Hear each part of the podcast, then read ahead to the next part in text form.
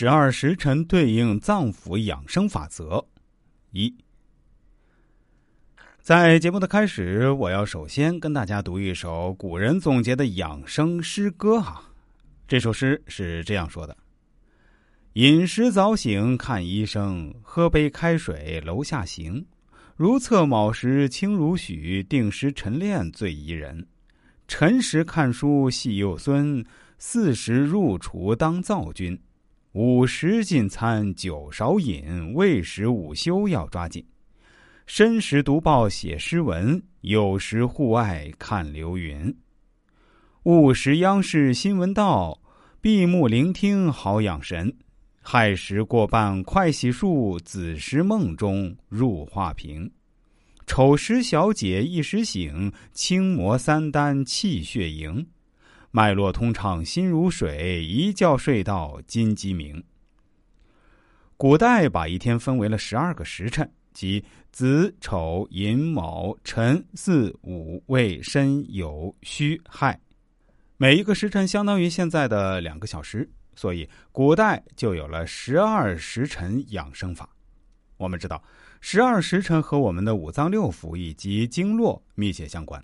在这十二时辰当中，每一个时辰都有一个经，一个脏腑值班，所以我们要针对每一个不同的时辰来保养其相对应的脏腑。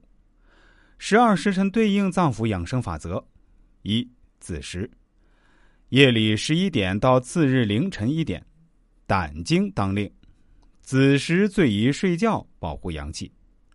这个时段应该是一天当中最黑暗的时候，阳气开始生发。《黄帝内经》里有一句话叫“凡十一藏皆取于胆”，这也就是中医里说“子时胆经当令”，意思就是说。另外，那十一个脏器都取决于胆，取决于胆气的生发。如果胆气能生发起来，人体就会很好。子时是中医的经脉运行到肝胆的时间。如果因为熬夜而错过了这个时间的睡眠，肝胆就得不到充分休息。所以，常常熬夜的人就会出现皮肤粗糙、黑斑、面色发黄等健康问题。大家回忆一下，吃过晚饭八九点的时候，你在做什么？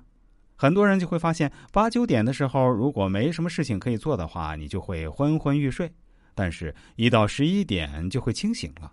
所以，现在也有很多人习惯在十一点以后工作。这种现象其实就是子时阳气生发的写照。但是，因为是刚刚开始生发阳气，还很微弱，所以我们就需要对阳气进行保护。怎么保护呢？睡个子午觉。这里所说的子午，就是十二时辰里所说的子时和午时。